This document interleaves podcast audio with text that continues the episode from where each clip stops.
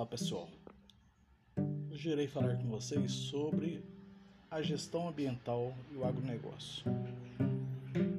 Tudo começa com cinco estágios. Estágio esses que traz histórias da relação do homem com o meio ambiente. Primeiro estágio é bastante reduzido a população e uma baixa interferência nos ecossistemas. Então, neste primeiro estágio, tinha muita comida, bastante água e poucas pessoas. Os animais eram controlados, então a natureza neste momento não sofria muitos impactos. Segundo estágio, início do crescimento populacional aliado a uma pequena degradação ambiental. Então, nesse segundo estágio, ainda está no controle. Então, sim, aumenta a população e aumenta também uma pequena parcela de degradação ambiental. Terceiro estágio, evolução do conhecimento e com isso a natureza e o homem no mesmo nível.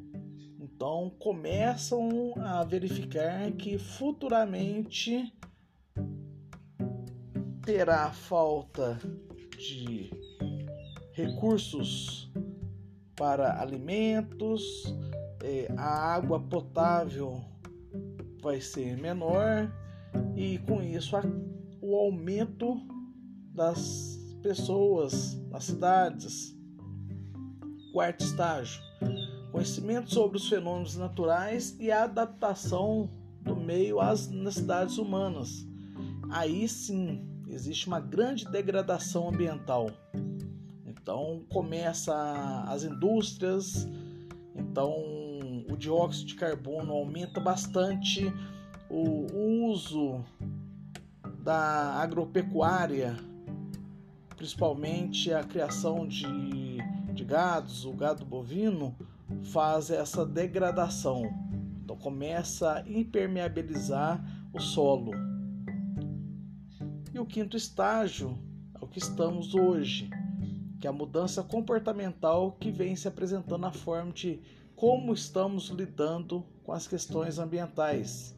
Isso tudo ligado ao quarto estágio, porque o quarto estágio veio para uma degradação muito grande então, sim, infelizmente, a questão econômica, os ganhos fal estão falando mais alto do que a conservação com o meio ambiente. Então, surge esse quinto estágio para tentar mudar esse comportamento econômico para uma gestão ambiental, uma conscientização ambiental. Então, sim, o que, devemos fazer? Minimizar desgaste do solo, a degradação. Então, se possível, todos ter um jardim, ter algo em casa, uma árvore, para fazer com que a natureza continue ainda sendo preservada, ensinar para as novas gerações sobre a importância do meio ambiente. Então, assim, como que vamos falar de desenvolvimento sustentável, sendo que não estamos deixando para as próximas gerações as mesmas condições? Então, o que acontecerá mais para frente?